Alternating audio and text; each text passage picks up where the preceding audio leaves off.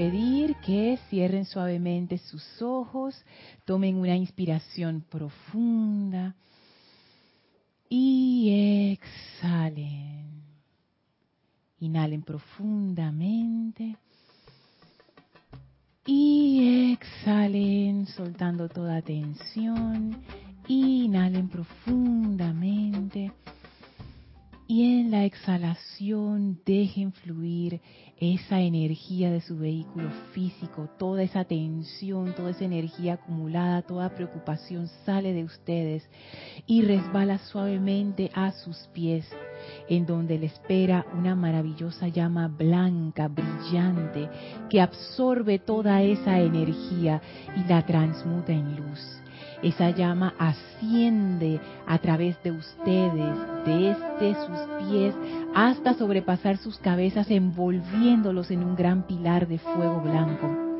Y esa llama se expande a través del vehículo físico, succionando toda imperfección, se expande a través del vehículo etérico, succionando toda discordia, se expande a través del vehículo mental, absorbiendo toda imperfección, se expande expande a través del vehículo emocional, purificándolo completamente, transmutando toda esa energía discordante en perfección, en luz, en abundancia de amor, de salud, de iluminación, de paz. Y sentimos como toda esa energía libre, perfecta, bollante, se hace una con nuestras corrientes de vida, como el Cristo en nuestros corazones se expande expande de manera poderosa, llenando nuestras mentes, tranquilizando nuestros sentimientos, trayendo paz a nuestra conciencia, expandiéndose en nuestras auras. Y en este estado de paz, de serenidad, recibimos la poderosa presencia del amado Maestro Ascendido Serapis Bey, que sale de la llama, de esa llama blanca, y nos envuelve elevando nuestra vibración hasta que somos uno con la presencia de vida en nuestro corazón. Y esa llama se transforma ahora en un portal maravilloso que nos conecta con el templo de la ascensión en Luxor. Avancen a través de este portal y contemplen en, el bello jardín de Luxor el templo con sus grandes columnas, con su radiación maravillosa envíen su gratitud al amado Maestro Ascendido Serapis por esta gran oportunidad que tenemos de visitarlo una vez más en su hogar. Suban las escalinatas, atraviesen el primer templo, atraviesen el segundo templo, entren al tercer templo, vayan al fondo donde están las puertas corredizas del cuarto templo, ese ascensor de luz, entren a ese cuarto templo y sientan como su energía se eleva una vez más. Y cuando las puertas se abren y estamos frente a las grandes puertas del quinto templo, empujen esas puertas que ceden suavemente y entren al templo circular cuyo brasero está en el medio donde flamea la llama. Y a nuestro encuentro viene el amado Maestro Ascendido Hilarión, sonriente, y nos envuelve en un abrazo amoroso, cálido, feliz abrimos nuestra conciencia con gran gratitud y reverencia al Maestro, permitiendo que su gran fe iluminada, su gran amor divino, su gran sabiduría y discernimiento nos penetren profundamente, haciéndonos comprender esta enseñanza y dándonos la visión de la verdad con gran reverencia y amor, vamos a permanecer en este estado de conciencia, en comunión con el Maestro Ascendido Hilarión, mientras dura la clase. Tomen ahora una inspiración profunda. Exhalen y abran sus ojos. Bienvenidos sean todos a este espacio, Maestros de la Energía y Vibración. Bienvenida Yari, Yari Vega que ahora está aquí presente en carne y hueso. Bienvenida Guiomar, gracias Isa y Gaby por el servicio amoroso en cabina, chat y cámara. Gracias a todos ustedes conectados a través de internet por Serapis Bay Radio o Serapis Bay Televisión, ya sea por YouTube o por Livestream. La magna presencia de Dios Yo Soy en mí reconoce, saluda y bendice la presencia Yo Soy en todos y cada uno de ustedes.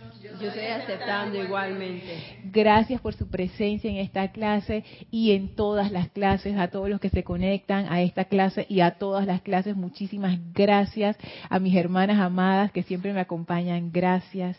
Y a la presencia yo soy que hace todas estas cosas posibles. Gracias, gracias. Bueno, este fin de semana no tenemos actividad extracurricular, así es que no hay anuncios especiales que hacer. Solamente recordarles que estas clases son interactivas, así que su participación es importante y esencial.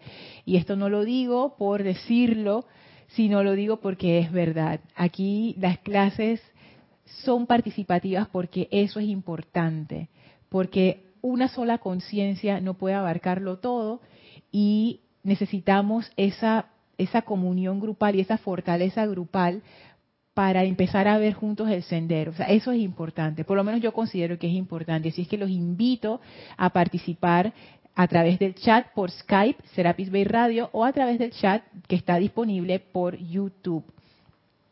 Y bueno, seguimos en el quinto templo. Estamos viendo un discurso en el libro Palas Atenea y el maestro Hilarión hablan en el capítulo 10, en la página 33, y hemos visto diferentes partes de ese discurso. En la clase anterior nos quedamos en, un párrafo donde exploramos lo que son las fragilidades y la necesidad de dejar atrás las, las fragilidades humanas, nuestras fragilidades, para conocer la verdad. Y yo la verdad me quedé pensando bastante en eso porque esas son estas cosas que uno lee y que uno dice y que suenan fáciles o suenan así como que, ah, sí, despojarse de las fragilidades humanas, pero cuando uno está en un momento de fragilidad, oye, no es, no es tan fácil. Es, es, hola Elvi, Dios te bendice. Es, es, eh, trae confusión, a veces es doloroso, a veces es desconcertante, a veces es tantas cosas. Entonces, esto de las fragilidades humanas, yo le he dado como mucha vuelta, voy a volver a leerlo para que estemos en contexto, dice el maestro Ascendido Hilarión, aquellos, de, aquellos que desean servir conmigo y con los otros seres de este rayo, deben despojarse de las fragilidades del ser humano y comparecer ante el trono de la gloriosa diosa de la verdad, Palas Atenea. ¿Cuántos de ustedes desean hacer justamente eso? ¿Puedes honestamente decir en este preciso momento, estoy dispuesto a pararme ante la presencia de la verdad? Oh sí, quizás por un momento en su augusta presencia, pero están dispuestos a ser despojados de hábitos de siglos que han retrasado la humildad necesaria para aceptar el enunciado ante ti con resolución. A veces me pregunto, y esa veces me pregunto es del maestro, no, no lo puse yo, porque siento yo, o bueno, esta es mi interpretación, puede que el maestro ni siquiera estaba pensando en eso, yo no sé qué estaba pensando, pero yo pienso que ese a veces me pregunto puede ser algo que a mí también me ha pasado, porque yo también, como el maestro, dije a veces me pregunto si yo realmente estoy dispuesta a ser despojada de hábitos de siglos. Porque cuando la cosa está fácil, uno dice, sí, yo me despojo, ah.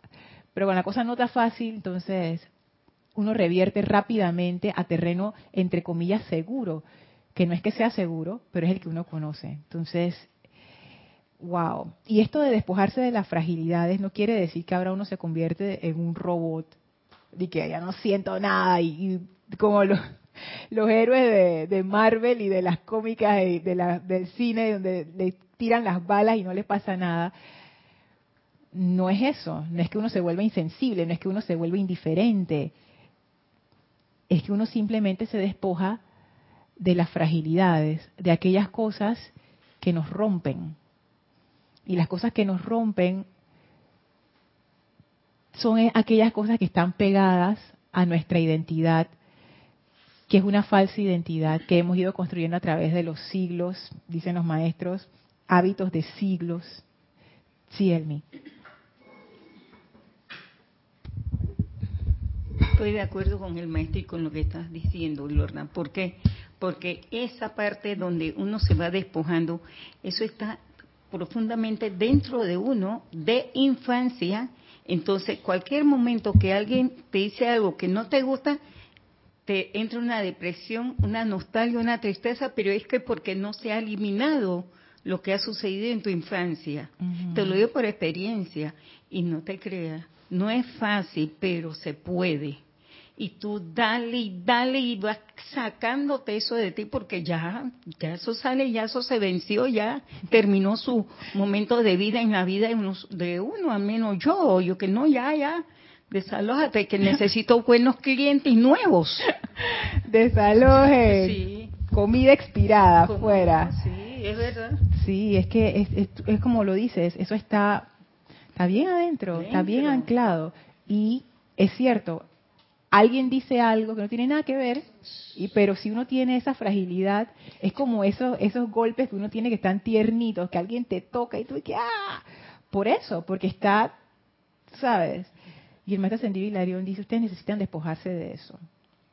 Y yo creo que él lo dice no porque él tiene que decirlo como maestro, yo creo que él lo dice porque es necesario, o sea, porque es bueno para nosotros hacer eso, porque eso tiene que ver con nuestra integridad como seres humanos, no viendo integridad como la parte moral, sino me refiero a, a ese ser integral.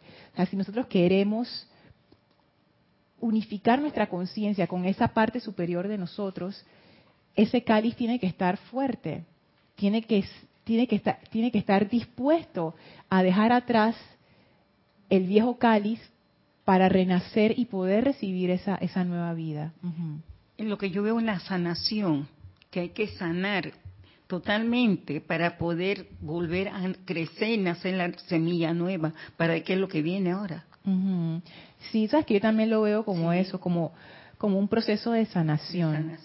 Porque en nuestro caso, como raza humana actualmente, siento yo que no es solamente que estamos yendo hacia un periodo, yendo hacia un periodo de madurez. como raza estamos evolucionando a ese punto de madurez, sino que también hay un proceso de sanación. Porque antes de que lleguemos a ese momento de madurez, hay muchas cosas que es menester ir dejando atrás por nuestro propio bien. O sea, no es porque, ah, es que si tú quieres servir con nosotros, entonces tienes que seguir estas reglas que están aquí. No es eso. Y leyendo más adelante acerca de ese servicio de los maestros ascendidos, y ustedes lo deben haber visto si han leído, si han visto ah, cómo los maestros hablan acerca del servicio que ha de prestarse, no es un servicio que el ser externo consideraría que es fácil. ¿Sí o no, Gaby? Cuando tú quieres ayudar o quiere ser esa luz en el sendero, donde se requiere la luz son los lugares oscuros. Entonces, tú, ¿cómo uno va a ir a un lugar oscuro lleno de, fragilidades? O sea, es, una receta de desastre. Y los maestros, como son seres de misericordia y de amor, no, no, no van a dejar que nosotros arriesguemos tras que ya estamos medio medio, imagínate que uno se vaya a meter, como decimos en Panamá, a la boca del lobo. Que eso quiere decir cuando un lugar está bien oscuro o es así bien, así como, como que nadie se mete ahí a la boca del lobo. Bueno, no, no, los maestros no permitirían, pienso yo, esa situación. Sí. Viéndolo desde ese punto de vista, por el momento que estoy pasando ahora, me vi en un momento, Kira un diablo conmigo y me dice, ¿dónde él está, tú le vas a dar todo tu amor.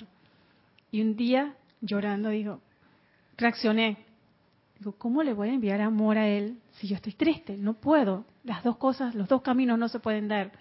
Deseándole que donde esté en toda la luz y todo el amor, pero si yo estoy sumergida en la tristeza y la depresión, yo no puedo enviar ese amor.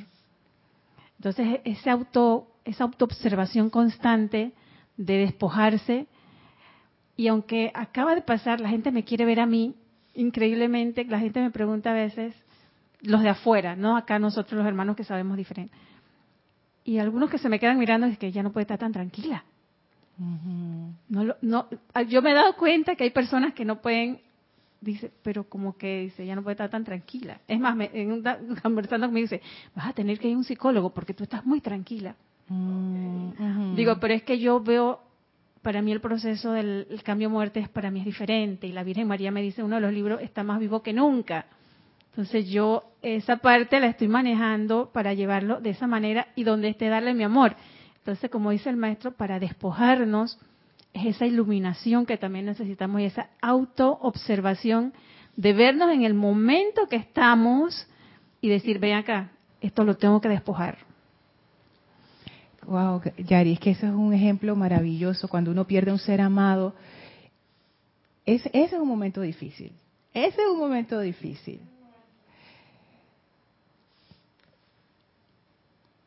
Y Elma también ha pasado por eso. Elma le pasó eso. tuve una gran experiencia, a decir, Yari, gracias al amado Arcángel Saquiel. Le di dos años de continuidad sin parar todos los días y él me curó. Esa sensación que tú sientes. Lo pude superar. Es que ahí es donde viene la cuestión. Y esto es un ejemplo excelente porque uno diría, pero en este momento de dolor, déjenme en paz. Yo no quiero saber nada de enseñanza ni nada y está leyendo los maestros. Si el maestro ascendido Hilarión se te aparece y te dice, Yari, tú necesitas de la fragilidad de humana, tú vas al humano y que ¡pa! ¡Pete, Estás hablando. Pero en realidad, si uno no hace eso, no puedes renacer al amor. Y la forma en que tú te diste cuenta para otras personas, y es lo que tú dices, para otras personas es durísimo.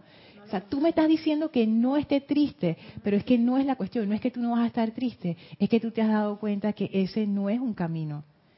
Un camino es el amor. En ese momento lo que se requiere es amor. Amor para ti, amor para él, amor para la situación, amor para todos los involucrados, porque eso es lo que va a sanar esas fragilidades. Es que yo lo veo, digo, es que él no me quisiera ver a mí triste.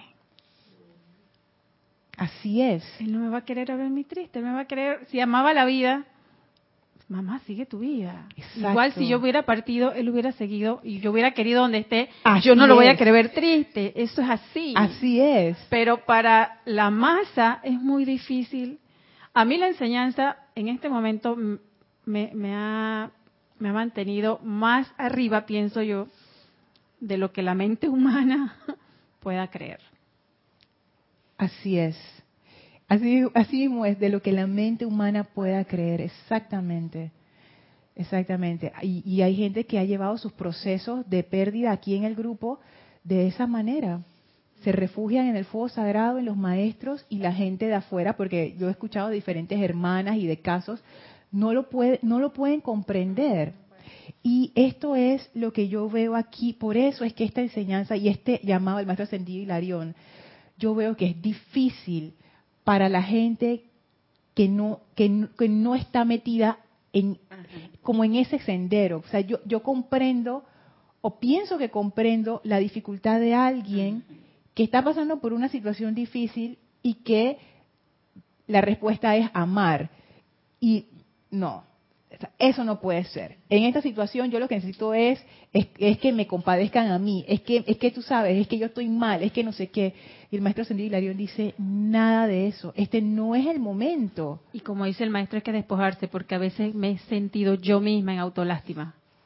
Yo estoy sufriendo, porque tú te fuiste, yo estoy sufriendo. Y he caído en esa como dice el maestro, y hay que despojarse porque si yo no me despojo en ese momento que yo me doy cuenta que estoy en autolástima, y los maestros dicen que la autolástima es lo peor que podemos tener, me voy a ir por ese camino y entonces con la ayuda de las otras personas que lo quieren ver a uno como que peor, peor, te vas y no te das cuenta cuando ya te desviaste. Entonces, eso que nos dice el maestro es totalmente cierto de que despojarnos. ¿Y despojarnos qué? En los momentos más difíciles Así es, porque si no, y, eso es lo que él dice aquí, despojarse de las fragilidades del ser humano y comparecer ante el trono de la gloriosa diosa de la verdad. no lo vean tanto como que, ah, es, como un ser, yo me despojo y no, es esa verdad, esa verdad, que a mí me encanta esa, esa frase del Maestro Ascendido Jesús, conoceréis la verdad y la verdad os hará libres, eso es verídico, cuando uno comprende, cuando uno llega a ese punto de comprensión de esa verdad, tú realmente te liberas, te liberas y puedes sanar, puedes estar en paz.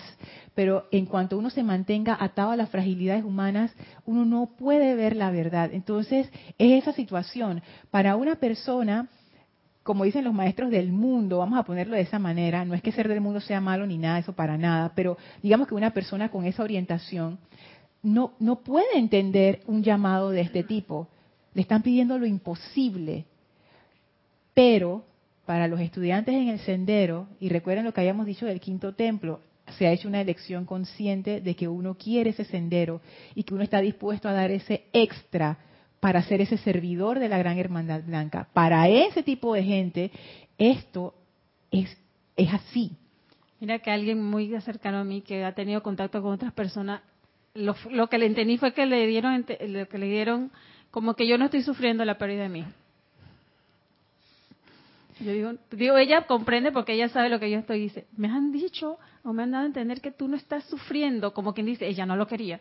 Si ella no está sufriendo, ella no lo quería. No, y claro, es, es ahí es donde viene de parte de uno esa esa comprensión y esa comprensión pienso yo que se hace más fácil porque tú estás anclada en algo mucho más grande y eso te da como la paz para escuchar esas cosas y decir, bueno, es que no, no lo comprende y qué puedo hacer. Y a veces yo he sentido esa paz que quizás antes yo no sentía. Mira que hay momentos que yo me siento y yo digo, esto es la paz, porque es una sensación tan, o el confort del Mahachohan, es algo como no te puedo explicar, que hay momentos que cuando uno siente como que uno busca esa verdad, como dice la amada maestra, tú sientes eso y digo, ay, qué rico se siente, que yo uno está en este momento y que uno siente ese confort o esa paz.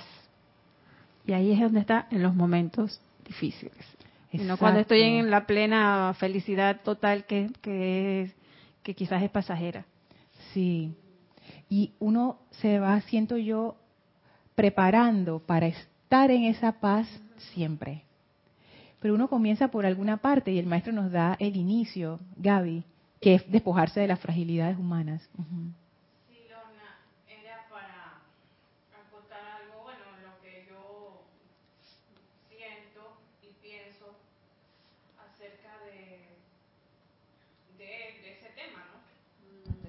Ya, ahora sí, es que siempre me confundo el on y el off. Okay. Era para acotar algo. Yo sí he vivido pérdidas. La última pérdida fue de mi, de mis dos abuelas, que eran como mis mamás. Eh, me imagino una pérdida, una pérdida de un ser querido como mi mamá, como mi pareja, como alguna persona que esté muy, muy... eso es una fragilidad. Claro, y todos vamos a pasar por ahí. Y si ellos no, si yo, si ellos, si yo no los veo a ellos irse, ellos verán a mí. Exacto. Porque yo no sé si mañana, ahora, más tarde, eso va a pasar. Y esa es una fragilidad que al hombre le ha costado en la historia del mundo sobreponerse a la pérdida o a la ausencia de X persona. Entonces, ahí eso es la, yo creo que esa es la prueba más fuerte de amor, o una de las más fuertes, aparte de tu dar a luz, o aparte de tu criar a una persona. Pienso yo que es ese despojarse de, porque siempre nos dicen en nuestra en nuestra vida, ay, en, cuestiones de pareja, sí, eso, déjalo irse porque si él vuelve a ti es porque es tuyo. Y si lo amas, es, tienes que dejarlo ir, porque si no lo amas, tú lo vas a retener. Entonces eso se aplica también a las personas que están eh, pasando por esa etapa. Esa es una la prueba de amor más para mí. Una de las más fuertes y más decisivas de un ser humano es cuando tú pierdes a alguien querido. Entonces ahí hay que invocar mucho esa llama rosa del confort sobre todo. Le da tranquilo, él está en su proceso de evolución, él, eh, su presencia lo quiso así, eso ya estaba así desde el principio, así que hay que respetar que ya está él está en manos de los superiores, como digo yo. Y ese es el proceso de amor, porque es que a veces uno le daña y es que, ay, Dios mío, que no sé qué, que no sé cuánto, pero ya eso es apego, que quisiera que estuviera aquí, pero eso, eso es amar realmente. Dejar ir es, es amar.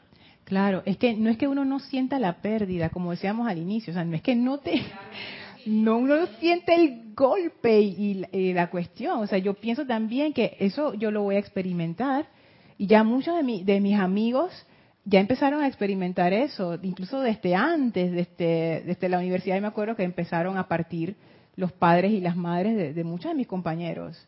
Hermanos también partieron incluso padres y madres de, mis amigos y amigas que yo conocí y con los cuales yo conviví. Entonces es, eso yo también, o sea, yo también voy a pasar por eso. Y si yo no paso por eso, entonces mis padres lo pasarán como dices tú, o sea, algunos se tienen que ir primero, pero todos vamos a pasar por ahí. Por ejemplo, en el grupo, la partida de Jorge, la partida de cualquiera de los que está aquí, que son mi familia también, o de mi hermano, de gente que yo amo, amigos bien cercanos. Entonces, sí, por supuesto que uno va a sentir el golpe, por supuesto que va a doler, pero ahí viene la cuestión, ¿qué es lo que uno va a hacer al respecto? Y esa es ese, como dice la, la cultura popular, ese es el momento de la verdad. Literalmente, ese es el momento de la verdad, porque ahí es donde uno se da cuenta que esta energía sí sana y que el amor sí sana y que si uno no escoge elevarse, vas para abajo. Y uno piensa que ir para abajo, como la, cultura piensa, es que si tú no haces esa, tú sabes, si tú no, sientes esa cuestión, tú no estás pasando. Hay muchas formas de pasar por un proceso así. Y tú sabes lo mejor de todo y lo más bello, que esa persona está viva. Y esa persona te observa. Como en no solar, te observa y te dice, ay, ya la vi a mi mamá, ay, ya la hora mi tía, ay, mi hermana, no sé, no, ¿cómo hago? ¿Cómo hago para decirle que yo estoy bien? Y me está afectando, me imagino allá lo conversa con su superior, me está afectando lo que le está pasando porque no, no puede salir adelante. Entonces, ¿cómo yo hago para yo decirle que estoy bien? De todo hacen para decirnos que están bien, pero nosotros el apego, ese es el sentimiento, porque uno en realidad dice, está bien, pero el no verlo, ah, ahí está el quit. Entonces ahí es cuando uno tiene que invocar a la, presencia y a, la llama rosa. Porque ellos nos ven, ellos nos ven, ellos, ellos están más regularmente pendientes porque sí hay un lazo de amor. Por supuesto. Y ese lazo de amor no se rompe, nada Nunca puede romper se va a romper. Entonces, el quit ese es, es, el apego y la ausencia. Eso, ahí es donde hay que trabajar con calma y con paciencia. Esa es parte de las fragilidades. Que yo digo que qué bueno que estamos en esta enseñanza, ¿no? Escuchando a Yaris, porque esto es lo que nos da, lo que nos permite ser fuertes y no frágiles ante situaciones tan fuertes, ¿no? Como lo que ella vivió, porque nos han acondicionado a sufrir mucho ante pérdidas y a llorar mucho. Incluso yo escucho, yo escucho, hace poco escuché una madre que decía, ya no tengo piso, que perdió una hija. Mm. Entonces, fíjense lo que dijo, no tengo piso, o sea, te quitan el piso y te hundiste, o sea, ya no va a salir más a flote porque al, quitar del piso te hundes. Y, y, eso es un acondicionamiento de la sociedad a sufrir, a llorar y mucho más a la pérdida de un hijo, que dice eso nunca un hijo debe enterrar un padre de enterrar a un hijo. Entonces tú tienes eso incrustado allí en el cerebro y eso te genera más Y se supone que ya llegaste hasta ahí si se te muere un hijo. Y a eso nos han acondicionado. Entonces, gracias a Dios que estamos en la enseñanza, no solo para nosotros, sino también para poder ayudar a otros en, en esta circunstancia. Sí, es, cierto, en nuestra cultura no se nos prepara para, para esas pérdidas que son naturales, o sea, que va, todo el mundo va a pasar por ahí. Cualquiera. puedo decirlo en este momento que los dolores son diferentes. Mi mamá murió, un, abuelo murió, que era como mi papá, y uno siente, pero perder un hijo es algo diferente. Es totalmente un dolor totalmente Porque diferente. Ese tú lo traes en tu vientre y ese está unificado con el cordón umbilical, con el tuyo y cortarlo es diferente. Y Jorge lo explicó en una clase, mm. que es diferente. Claro. Pero ahí es donde quiero, ahí es donde en estos días también digo, ahí es donde el Maestro de Jesús nos dice, el último enemigo a vencer es la muerte. Y cuando esas palabras que le llegan a uno, como dice, de repente nos las envían, digo, amado Maestro Ascendido Jesús, eso es lo que tú nos estás diciendo, yo quizás en este momento lo estoy experimentando. Que sí es vencer la muerte porque yo sé que no está físicamente, obviamente. Hay un cuerpo en un lugar porque no lo pudimos incinerar por la circunstancia. Está ahí. Y yo cuando voy, cuando fui a la tumba y estaba el papá lado, digo, eso que está ahí no es él. Y el papá me quedó mirando como dice, se me está volviendo loca en este momento.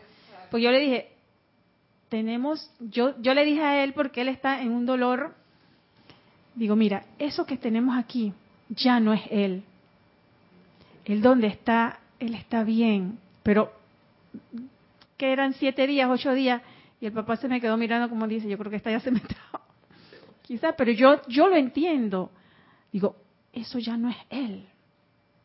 Ya él es otra cosa. Y ese, quizás en ese momento digo, el último enemigo a vencer la muerte es eso. Que la muerte no existe. Es un proceso. Dejamos esto físico que tanto hablamos y lo decimos aquí tan ay, no, esto es el físico. Es muy fácil decirlo. pero en el momento que perdemos a alguien y decir que ya eso no es él, y yo, va a sonar feo lo que digo, pero es como el basurero del cementerio, es como el basurero que vamos y de repente hay personas que idolatran. Yo lo digo por mi abuelita, mi papá murió a los 30 años y mi abuelita, quizás ahora yo la entiendo, ¿no?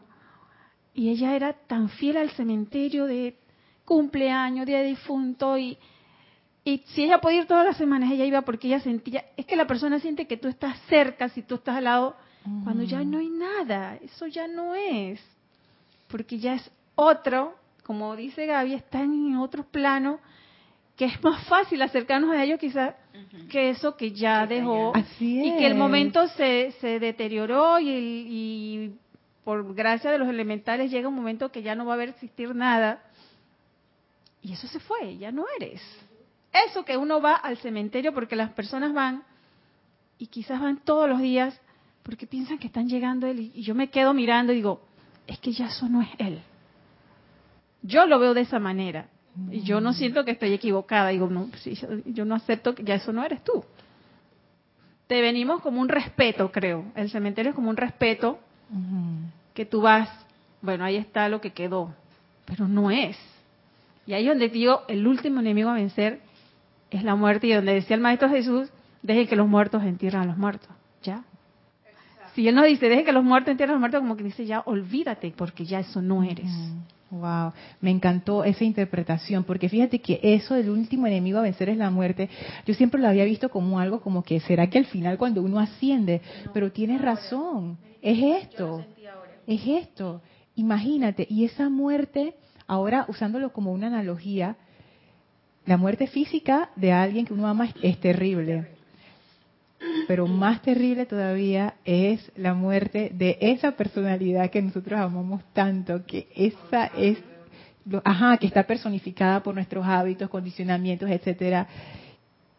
Ese también es un proceso, como decía Gaby, de dejar ir, de soltar y, que, y que uno todavía como que estamos ahí como que agarrados. Entonces, fíjense, fíjense, es que eso, eso es lo que yo, yo como que sentí esta semana, como que no tomemos estas palabras a la ligera, ese es el sentimiento. Pensemos bien en qué es lo que nos está diciendo el maestro ascendido. No para asustarnos, ni para flagelarnos, ni para sentirnos mal, ni culpables, ni nada de eso. Simplemente pensemos en estas cosas porque nuevamente, antes de pasar al comentario de Elma, siento yo que el maestro nos está haciendo un llamado al servicio en el ámbito espiritual para aquellos que deseen acompañarlo. Y ese servicio va a requerir de nosotros una conciencia distinta a la conciencia que tenemos ahora. Y el despojarnos de esa conciencia que tenemos ahora es parte necesaria de ese proceso. Y es un proceso que nosotros deberíamos asumir voluntariamente, no puede ser forzado ni obligado, pero es un proceso que no va a ser fácil, de salida nos lo está diciendo, eso no va a ser fácil, pero de hacerlo, como dice Elma, no es fácil, pero no quiere decir que no se puede hacer, o sea, sí se puede. Tú vas a comparecer ante la diosa de la verdad que siento yo que eso quiere decir tú vas a ver, tú vas a ver esa verdad que te va a permitir ver con ojos nuevos. O sea, tú estás viendo el mundo, pero es otro mundo porque tú estás en otro estado de conciencia, Elmi. Te entiendo, Yari. Cuando yo estaba en esos momentos así, yo pude liberarme bastante porque yo antes de eso yo tuve un suegro que yo lo adoraba, un suegro, y era todo para mí. Y yo siempre decía, y él me decía, acuérdate que el amor nunca muere. Y siempre que me llegaba esos golpes que llegan, porque esos golpes llegan, y yo dije, no, el amor nunca muere. Yo lo quise tanto y el amor mío está en él. Yo te quise mucho y gracias, pero el amor nunca muere. Y en eso me mantuve hasta que pude vencer eso, que es lo que estás diciendo. Wow. Isa. Sander Sánchez, desde Vancouver, Washington. Dios te bendice. Estoy reportando sintonía.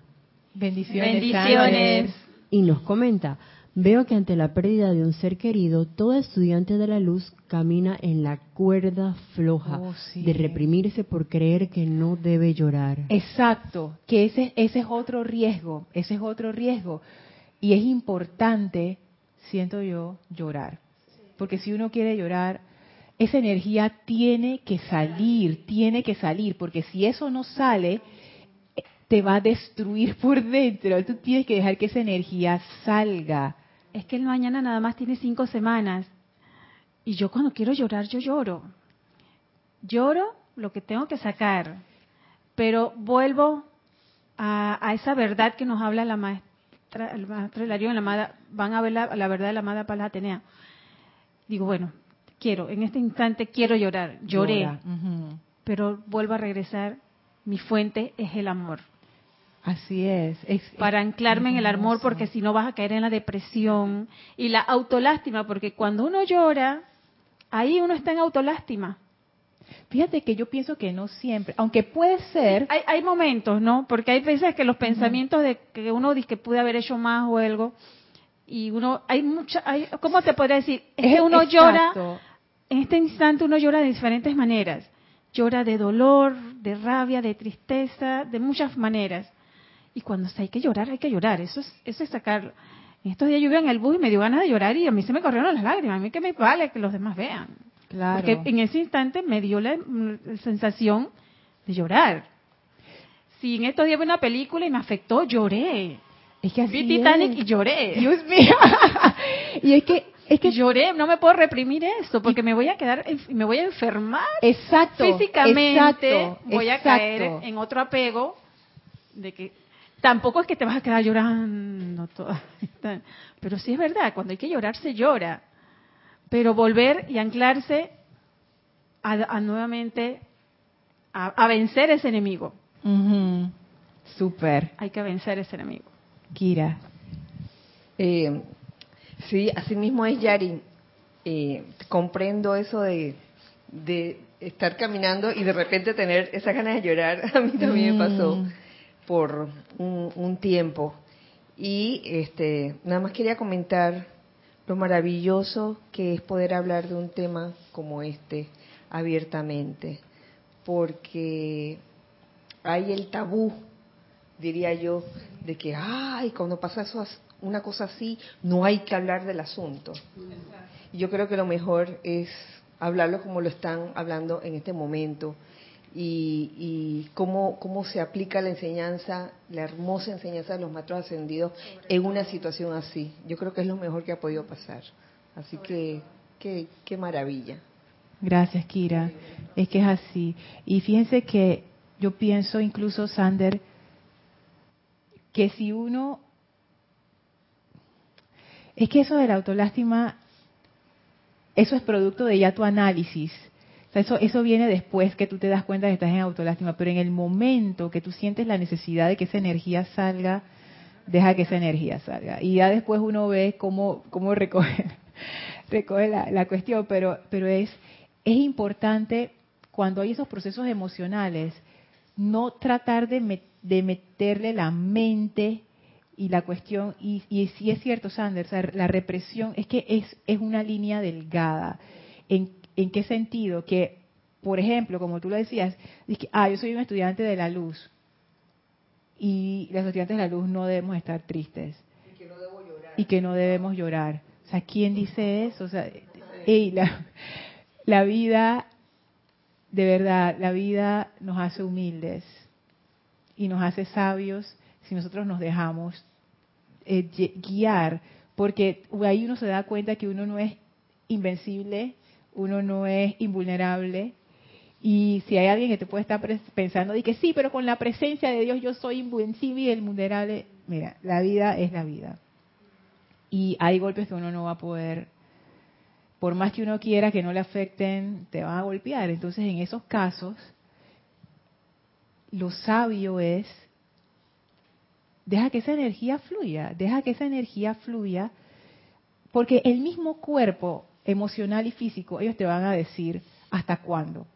Cuando uno empieza a llorar así incontrolablemente, que es como algo que te sale, que, sale, llega un momento en que uno llega como que a ese punto donde uno dice ya, sea, como que ya, ya lloré, ya. Entonces ahí es donde yo veo el, peligro, ¿no? De que después que ha llegado ese punto que uno sabe que, ok, ya, listo, ya lloré, ya, listo, ya. Seguir pensando en eso con autolástima, ahí veo el punto que tú decías también, Yari, eso es la parte peligrosa. Pero sacarlo hasta que ya tú sientas ya, ya listo. Parar ahí, volver al centro, eso es fabuloso. Eso es. Es que si uno no vuelve, cae en la autolástima. Así es. Ese es el, riesgo, uno que tiene que estar. Ese apego de esas, de esas fragilidades que tenemos las personas. Y por eso que nuestra personalidad no la queremos dejar ir, porque nos va a doler como si nos quitaran un hijo. Y porque fíjate, eso lo tenemos muy. son más nuestras que hasta ver hasta haber parido un hijo es más noto, porque el hijo se parió y se crió y, siguió su vida, pero las, nuestras nuestras cosas internas son más queridas a veces que un por eso que no las queremos dejar ir. Y me gusta cómo lo, lo, expresaste, el apego a nuestras fragilidades, y es cierto, hay fragilidades que yo tengo, que yo estoy así, ¿eh? abrazate con todo mi corazón, y todo mi amor. ¿Cómo? Comer chocolate. Comer chocolate, dice Guiomar, que es la de su fragilidad. Y son fragilidades que no necesariamente son como comer chocolate, son malas. Y sí hacen de mi vida un problema, pero yo sigo apegada a ellas y entonces este llamado del maestro ascendido Hilarión es que es que es esa esa cuestión del quinto rayo que te lo va diciendo así, ¡pla! no porque son malos, no porque son bruscos, no, es que es que es así.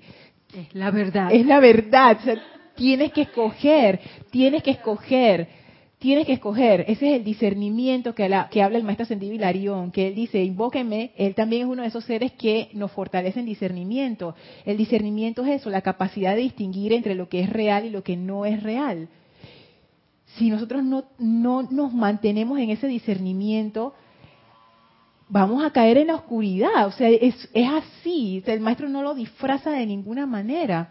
Y si, es, si bien es cierto que, nuevamente lo repito, que es un llamado alto para la humanidad que no está en esto, para nosotros es el requerimiento del momento. O sea, uno no puede soltar en ningún momento. Dice no, este momento es demasiado difícil. No, este momento es demasiado complicado. No, es, es que ahora mismo no tengo tiempo. No, es que en ningún momento se justifica que uno suelte por nuestro propio bien, no por el bien del maestro. Él ya está bien, él ya está ascendido y feliz por allá en esos planos. Es por nuestro propio bien. Si nosotros queremos ser verdaderamente estudiantes de la luz, verdaderamente servir con la gran hueste ascendida, no no, no podemos desconectarnos, no, no, o sea, no podemos, no, no podemos dejar de autoobservarnos, dejar de discernir, dejar de agarrarnos de la luz. No, o sea, no es una opción para nosotros. Y, y decir estas palabras para mí es difícil, porque muchas veces yo cojo mi, tú sabes, ¿cómo se llama eso? Como mi chance, mi, mi, no sé, no, no lo doy por sentado pequeña vacación, dice Isa. Es cierto, yo hago mi justificación que bueno, en este momento en que siento tanta rabia e indignación por esto que me hicieron, tú sabes, en este momento voy a optar por, tú sabes, mi rabia y mi... No, no, no hay justificación. Para eso de una vez, como dice el amado Saint Germain, apenas tú te des cuenta que estás en la discordia, para eso, vuelve al centro, porque tú sabes, y el maestro lo dice, nada bueno va a salir de allí y se va a poner peor, porque cuanto más energía tú le metas a esa discordia, tanto más difícil va a ser pararla después, tanto más arraigado se está haciendo ese hábito, estamos destruyendo lo que estamos tratando de, construir. O sea, por todos lados es pérdida, aunque uno no lo vea así. También pasé por eso, por otra situación familiar que tuve y me di cuenta que me, estaba llenando de rabia y de ira.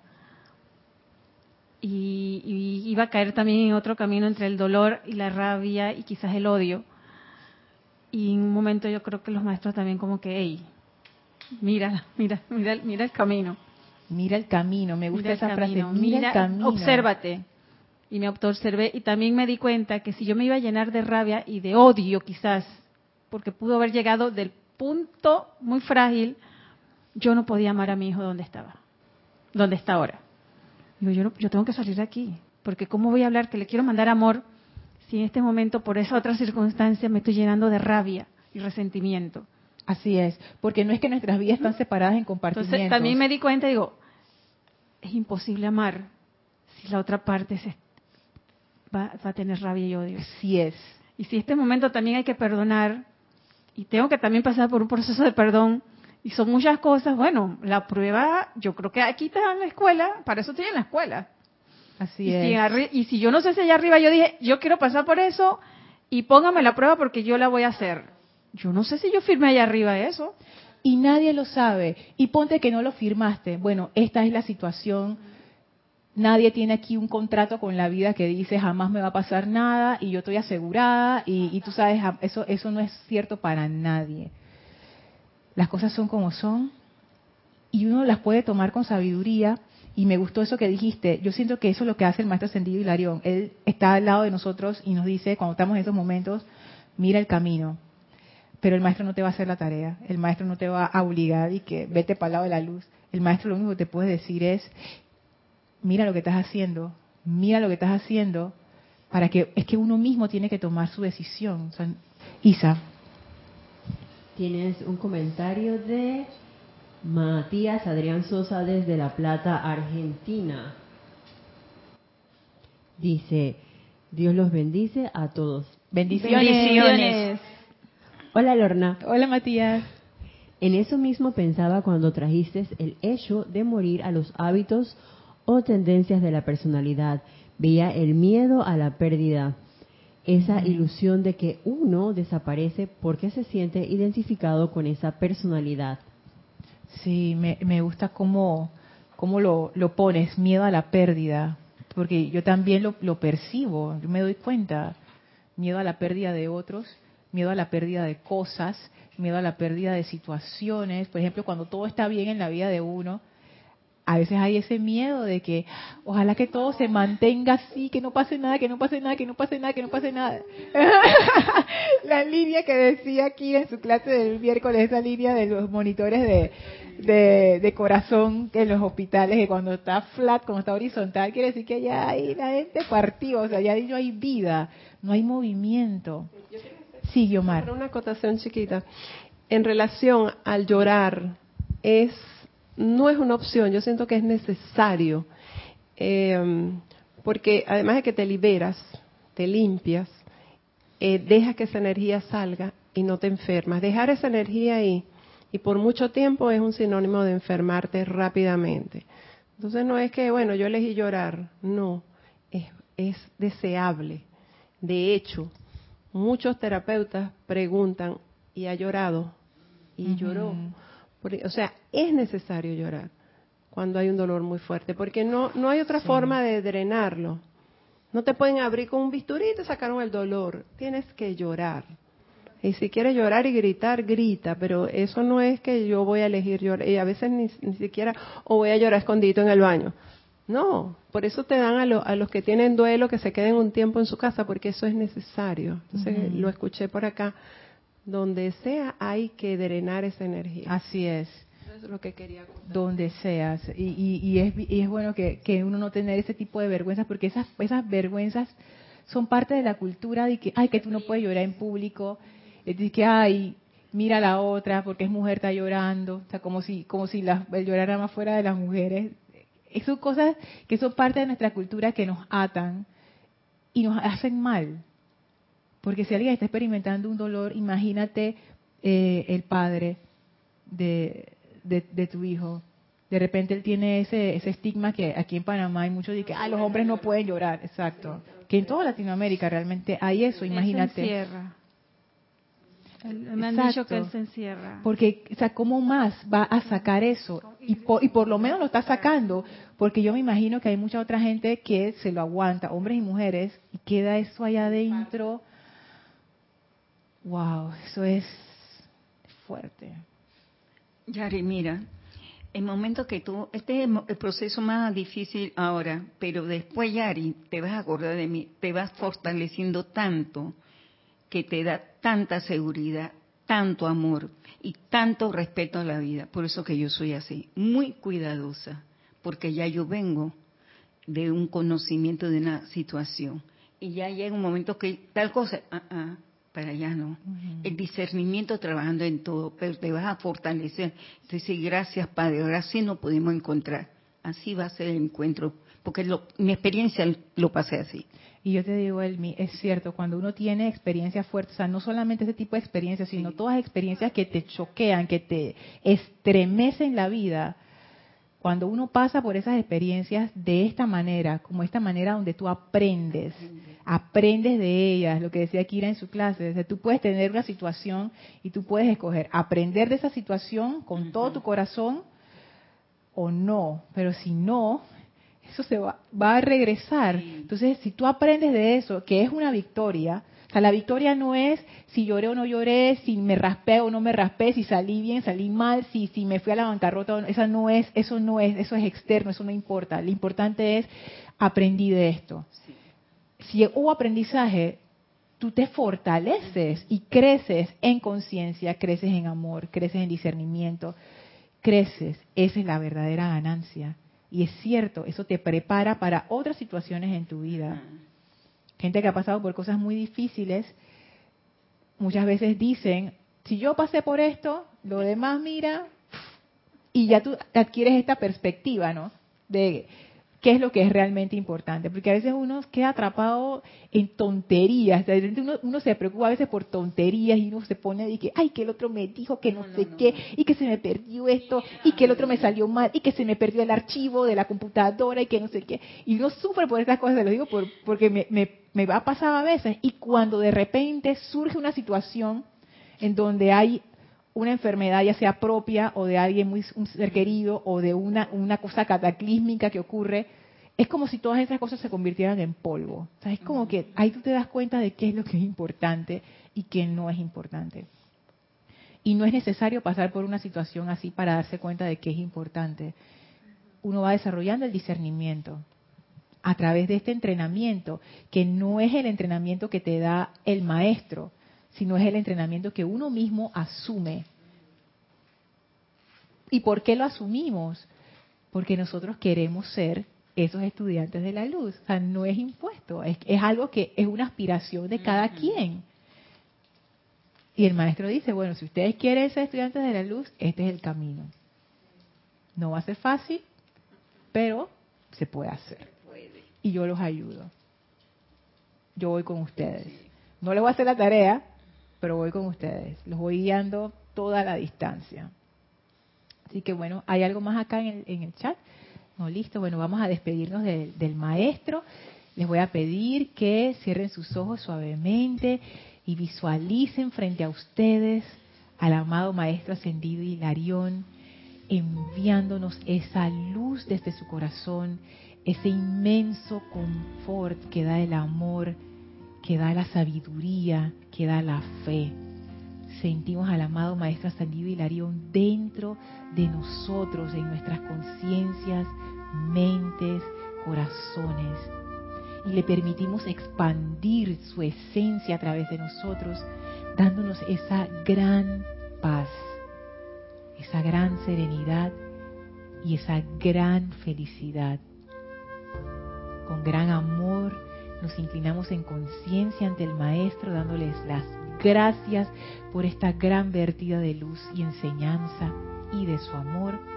Y ahora nos retiramos del quinto templo, nos retiramos del cuarto templo, nos retiramos del tercer templo, nos retiramos del segundo templo, nos retiramos del primer templo, descendemos las escalinatas, atravesamos el jardín y regresamos a través del portal al sitio donde nos encontramos físicamente y aprovechamos para expandir a todo nuestro alrededor esa doble actividad de verdad y ascensión. Tomamos ahora una inspiración profunda. Exhalamos y abrimos nuestros ojos. Muchísimas gracias a todos los que estuvieron conectados, amadas hermanas, amados hermanos. Gracias, gracias aquí a mis bellas damas por toda su contribución, por su amor, por su sabiduría. Gracias a todos. Esto fue Maestros de la Energía y Vibración. Yo soy Lorna Sánchez y deseo para todos ustedes la verdad y mil bendiciones. Muchas gracias.